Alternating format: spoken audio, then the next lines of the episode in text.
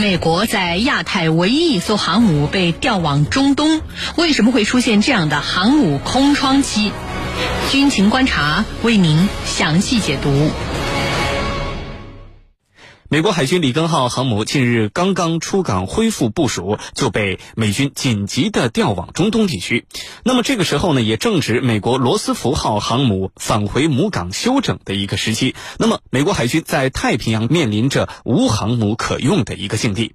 航母战斗群多年以来啊，一直是美国军事霸权的最重要的象征之一。那么到了现在，太平洋的水面上竟然出现了一段航母空窗期。那么，美国到底为什么要把里根号航母调往中东呢？美军又要如何弥补里根号走后留下的这个空缺？接下来，郝帅邀请军事评论员和您一起关注。袁老师，之前我们节目当中谈到过这个话题，就是美国到底会不会把在亚太地区唯一一艘航母给调往中东呢？呃，目前看，现实似乎已经给了我们答案。那么，美军为什么会做出这样的决定？啊，还有没有可能存在什么样的变数呢？请袁老师为我们介绍一下。里根号航母呢是隶属于美国海军太平洋舰队，那么它的母港呢，呃，本土的母港啊在加利福尼亚州的圣地亚哥港。那么它海外部署时呢，它的母港为日本的横须贺港，呃，是美国海军唯一一艘前沿部署的航母。可以说啊，里根号是美国部署在亚太地区的重要战略力量，轻易的情况下呢。是不会将它调往其他地区部署的。那么这次之所以会做出将里根号调往中东，呃，主要的任务呢是要掩护美军从阿富汗撤军。那么之所以会做出这样的决定，实际上呃体现出了美军在两个方面的问题。第一方面就是美军要完成从阿富汗的撤军任务啊，它面临的危险度。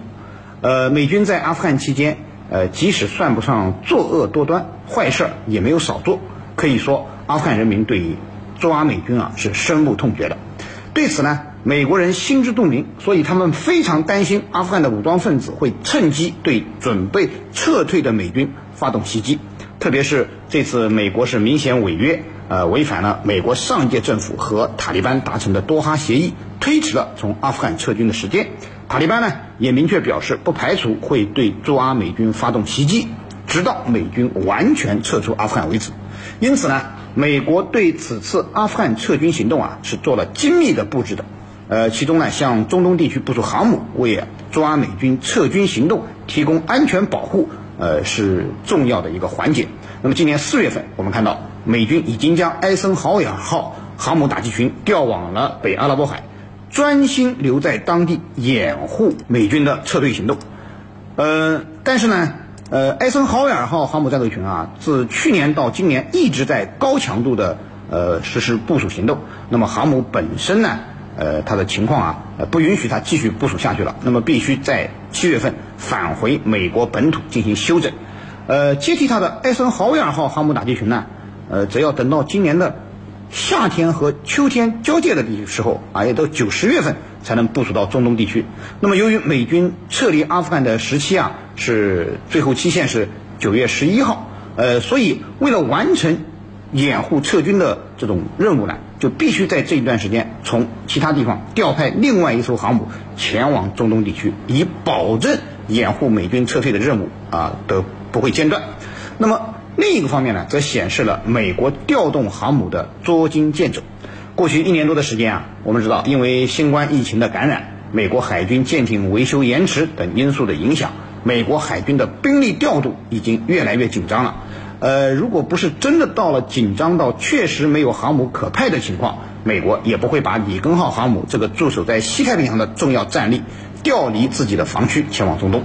那么，呃，这样呢，亚太地区就出现了没有一艘航母部署的航母空窗期。那么这里的变数呢，我认为最值得关注的就是里根号航母打击群在前往中东的这个路线来如何设计的问题。会不会跑到我们家门口来秀肌肉？这是我们需要高度关注，并且呃做好应对预案的。里根号虽然要离开亚太，但是这样的部署是临时性的、应急性的，不会改变美国要加强亚太军事存在，在我们周边耀武扬威、围堵和遏制我们的基本策略的。主持人，好，谢谢袁老师。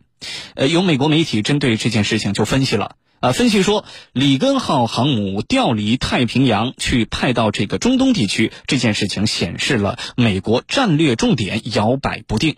那么，如何看待这篇报道？所谓的战略重点摇摆不定，又到底是个什么意思呢？请程老师为我们解答。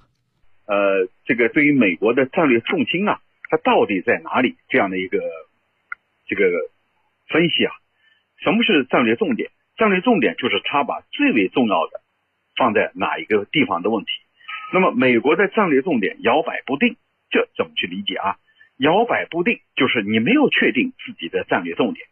一段时间以来，美国把它的战略重心是放在印太的。那么从特朗普时期的印太战略，到拜登目前所全盘继承的这一套，以及奥巴马时期的亚太再平衡，无一不是围绕着亚太在做文章的。而美国呢，按照奥巴马时期的定位就是未来要把百分之六十的战舰要部署到亚太地区，那么部署到亚太地区的核心目的就是满足于大国竞争，这个大国竞争就是跟中国和俄罗斯进行竞争，而中国呢是放在前面，也就是说，美国的战略重点就是围绕着这个跟中国进行战略竞争来进行部署。那么现在呢，里根号航母。调离太平洋，它就显示了这个美国的战略重点吧清不清晰，很模糊。因为你把战略重点这块减少了一艘，减少了航母，就形成了真空。你这个航母部署到哪儿呢？中东。那么你的重心到底在哪里？你是围绕着印太地区，还是围绕着中东地区在做文章？所以呢，这就是美国媒体所声声称的。啊，战略重点不清晰、不突出、不明显。其实这里头，我认为恰恰暴露了美国拜登政府在战略重点方面的两难的态势。哪两难呢？我们先来说第一难，就是如果他把所有的重心、把所有的资源都投射到印太地区，来围绕着大国竞争战略做文章的话，他势必会忽略到另外一个地方。那就是中东，而中东这一处呢，在美国看来，并不是可有可无的。我们再来看看第二难，就还有一个难在哪？那么假设美国把它的战略重点重心全部放在印太地区、亚太地区的话，那么中东这一块的战略部署，它就有可能拱手相让。而这一块呢，又有几个点，一个是俄罗斯。它在中东地区肯定会做大做强，再一个呢，就是伊朗，伊朗也会借此机会来凸显自己的影响力。当然，这里头还包括土耳其。那么还有一个点呢，就是你美国，你美国的这种这个做法，就是忽略中东的话，那你势必会引起自己的盟国以色列的不满意，而且导致美国国内的犹太势力反弹。所以这里头体现出来的。就是美国拜登政府在战略重点问题上怎么去定位所出现的两难，但是呢，从这两难来看，它又有某种的重合。什么叫某种的重合呢？你现在把这个航母部署到中东，从某种意义上来说，是在震慑伊朗，同时为这个后阿富汗时代来进行这个布局，就是完成从。阿富汗的美军的撤离的任务，那么所谓的重合又是指什么呢？就是当你把中东地区搞定的时候，你才能够腾出手来，把你的重点重新放到亚太地区。所以它也这就是一种重合呀，它就显得并不矛盾了。从理论上来讲是这样，但实际上呢又不是这样。那么可能军迷觉得。哎，这个话你这个话不是矛盾吗？我我认为一点都不矛盾。他把中东地区稳定了，就是为了腾出手来，把重心重新放到印太地区，这并不矛盾。但问题是什么？这是理论上的不矛盾，事实上可不是这样。事实上是什么呢？就是美国下一步你要不要重返伊核问题协议？换句话来说，就是你在中东地区你到底是一个什么样的角色？你要扮演一个什么样的角色？你要做哪些事情？假如说你无意重返伊核问题协议，你也不想在中东地区再去卷入那么除非有一个选择，就是你把这地区的战略拱手让给其他各方势力，包括俄罗斯，包括伊朗，那你把你的重心凸显到印太地区，那你是可以的。但是问题是你美国愿不愿愿不愿意这样做？我认为他是做不到的，因为你美国国内的犹太势力，他会来牵制、来这个绑架美国的政界，因为犹太势力是不可忽略的一支力量。那么如果说从这些方面来讲啊，还真的是可以说你美国的战略重点啊、战略重心啊，并不怎么突出了啊，并不怎么突出了。从这一点来讲啊。美国媒体的这个报道，呃，说你有点左右摇摆啊，摇摆不定，还真的是这么回事儿，凸显了美国拜登政府在这个方面的这个无厘头、无法去决策的问题。主持人。好，谢谢陈老师。我们还注意到一个细节：即将离开亚太地区的美国里根号航母跟日本海上自卫队的军舰进行了战术训练，临走了还要拉着日本军舰搞演习，这个动作释放了什么信号呢？另外，里根号走后留下的这个所谓的航母空窗期，呃，美军又会如何来应对？请袁老师为我们分析一下。好的，美国里根号航母临行前还拉着日本军舰搞演习，再次证明了我刚才说的观点，就是美国加强亚太军事存在，在我周边耀武扬威，围堵和遏制中国的基本策略是既定的政策，是不会因为里根号的离去而改变的。那么除此之外呢，它还释放了两个重要的信号，一方面呢，它说明了美国对日本这一枚棋子的重视。那么，让日本充当其实施印太战略的棋子和打手，是美国推行围堵中国战略的一个重要举措。呃，美国的里根号航母即将离开之时呢，还不忘着拉日本的军舰搞联合演练，去帮助日本提升军力。那么，同时呢，也达到威慑对手的目的。呃，另一方面呢，也说明了日本的军事野心。对于美国拉着日本呃围堵中国上围堵中国战车这件事呢？我们看到啊，现在的日本菅义伟政府呢是非常积极配合的。日本很明显以所谓的加强和盟国之间的关系为掩护，开展各类军事演习，强化其军事实力，以最终实现摆脱和平宪法和专守防卫的束缚。所以，只要美国需要，日本现在随时供美国调遣。那么这次呢，当然也不例外。而美国增强日本的战力，其实呢也有。当自己在亚太地区呃出现力量不足的情况下，让日本临时替自己看家护院，把守好西太平洋的意思在里面。当然，美国也不会完全去依靠日本，毕竟美国对日本还是有很多不放心的地方。所以，呃，对于日本的军事松绑的程度也是有限的。美国豢养的打手呢，既要能够帮他正场子打别人，还不能够拥有伤到主人的能力。在这种情况下，美国还是需要。调派自己的一些力量来弥补里根号走后留下的航母空窗期的。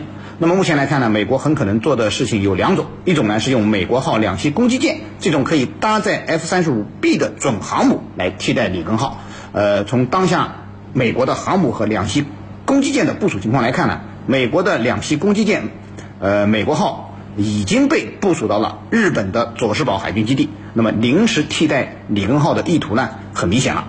另外呢，美国很可能还会将 B 五十二、B 二等战略轰炸机呢增派到日本或者亚太地区的军事基地，以强化西太平洋的威慑能力。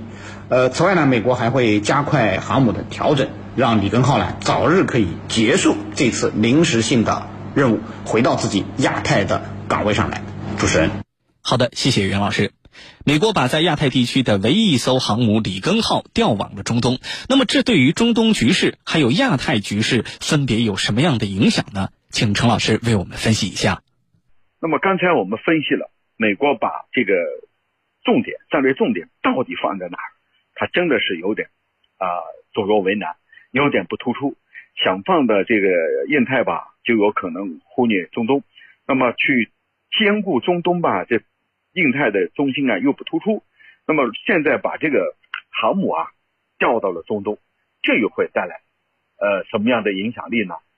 其实我们知道，这个在中东啊已经有艾森豪威尔航母打击大队已经有了的情况之下，你美国海军再把这个亚太地区唯一的里根号航母打击大队调到中东，这就意味着这个地区就是印太地区、亚太地区，在今年的夏天你是没有航母的，但是呢，中东地区你有可能有两艘航母，对吧？同时呢，全球其他地区可以部署航母的情况啊，又有可能大概率的出现一个力量的真空。那么，这在美国看来，他其实是不愿意看到这样的现象的。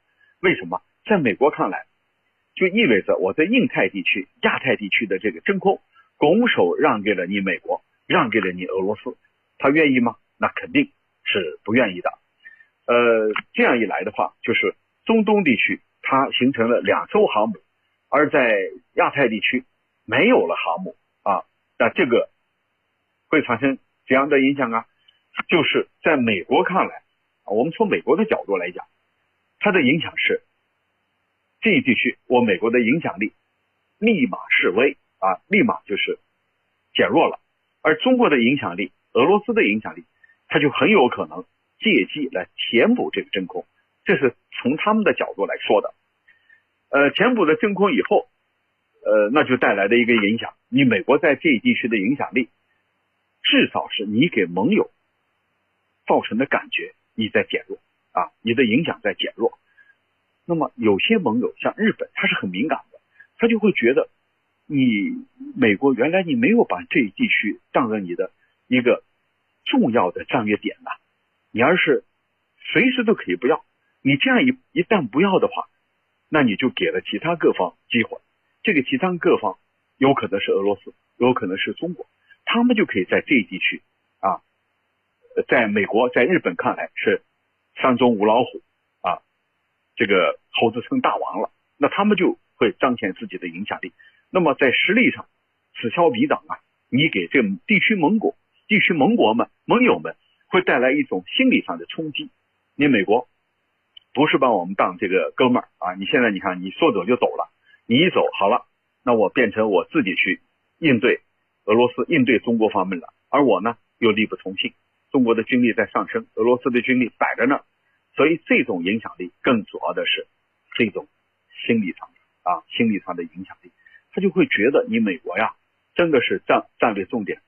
不鲜明、不突出，凸显了你的这个左右为难，你的这个呃前后不一啊，那么会给盟友们在心理上带来一种冲击，而且呢，这个随着你美国的这个类似的做法越来越多，这就给了美国的盟友们更加不安的一种信号，因为这个盟友本来已经被美国所煽动起来了，你像日本啊、澳大利亚呀，还有韩国呀。让他们不断的去染指，不断的去拿台湾问题去说事儿。现在好了，你倒好了，你的这个航母，唯一的一个航母，你都走掉了。那剩下的我们去单挑中国呀，单挑俄罗斯，这无论如何也做不到啊。因此啊，这种这个战略上的影响，可能啊是美国方面没有意识到的啊。而这种影响对盟友们在心理上，我觉得这个它的影响是长期的。那么现在呢，在美国看来，我现在有一个呃地方呢，来填补了，就是英国率着这个航母编队来了，而且英国呢里头还还是跟我美国呀，你中有我，我中有你，我有一些舰，有一些战机，这个和英国一起形成了这个编队，那他来填补这个真空，那能做到这一点呢？我觉得做不到这一点。你英国无论如何你是不能跟美国相提并论啊，相提并论的。你英国的影响力跟美国相比，你还远不是一码事儿。而且英国还认为我仅仅是来，仅仅是例行公事，我跟美国的做法和作用是不一样的。因此，从这里来讲啊，这个你美国的做法会给盟友带来这个心理上的冲击和影响。主持人，好的，感谢我们今天两位军事评论员的精彩解读。